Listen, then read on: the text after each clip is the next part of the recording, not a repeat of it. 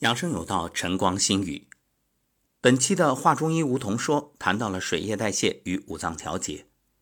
那么，在今天这一档养生有道里，我们就细细的谈一谈这水液代谢的问题。通常我们把它称作水肿。你看，有眼肿、脸肿、脚肿、腿肿、肚子肿、内脏肿，这些都和水液代谢障碍有关。水肿是有大量的体液潴留，导致局部或全身皮肤出现肿胀。肾病患者的水肿呢，首先出现面部和下肢，随着病情发展，水肿会波及全身。那么像脸肿、眼皮肿，这叫肾炎性水肿。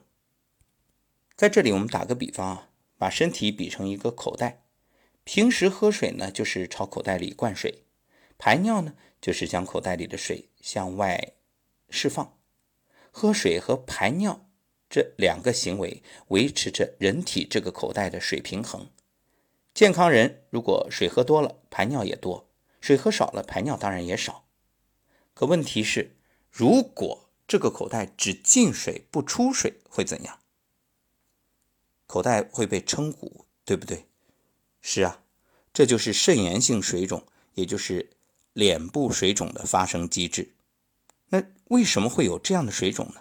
就是因为肾排水过少，体内水潴留，引起血管内的水向血管外渗出。那像这种情况，水会流向哪里呢？当然是哪里压力低，它就往哪里流啊，水往低处流嘛。那人体皮肤组织哪里压力最低呢？注意有原则。一个有洞的地方压力低，再有就是皮儿薄的地方压力低，也就是那里的肌肉含量少。那面部正好符合这两条，所以这种水肿就先导致脸肿，而脸部眼皮又是最薄的，符合肌肉少这个条件，所以最先肿的往往是眼皮。那因为这种水肿是撑出来的。所以血压也会高，所以发现这种情况，医生通常就会让患者呢先测血压，接着再来说腿肿，这叫肾病性水肿。这种水肿啊，多见于肾病综合症。肾病患者尿出来的白蛋白，在血液里属于干货，什么意思？就它有一种功能可以吸水。当肾脏生病，大量白蛋白随尿液。而丢失，血管内白蛋白减少，干货减少，就吸不住水了。所以血管内的水呢，就会跑到血管外，造成水肿。这时哪里的血管流动最费劲儿，哪里就肿得最厉害。因为脚部血管的水向上回流心脏最困难，因为它一个是离心脏远，再一个人都是站立的状态。他想向上，这个有难度，所以很多人都是脚先肿，腿再肿。而且这种肿啊，你可以试一试，在这个肿的部位一按，就是一个坑啊。用手，当然不要太用力，就轻轻一按。腿肿的病人都有一种体会，就是早上好像不太肿，结果下午就肿起来了。这是什么原因呢？因为早晨。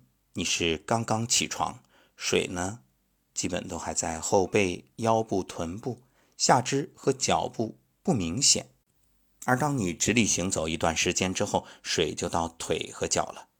这种水肿与肾炎综合症导致的脸肿正好相反，它的血管是瘪的，所以肾病综合症里没有高血压这一条。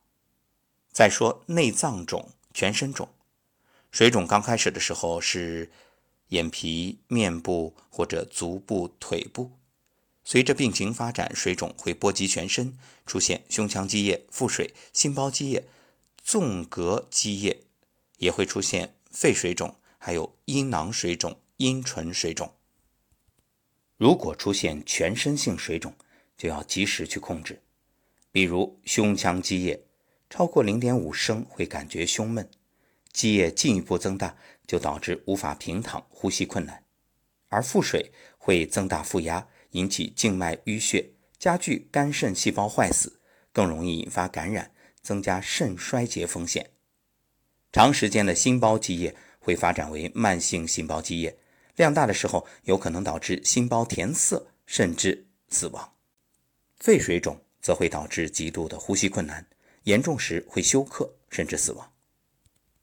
水肿这种症状，多数患者在脸肿和腿肿阶段就可以控制住，只要采取正确的治疗方法，就不会发生全身水肿，更不可能病危。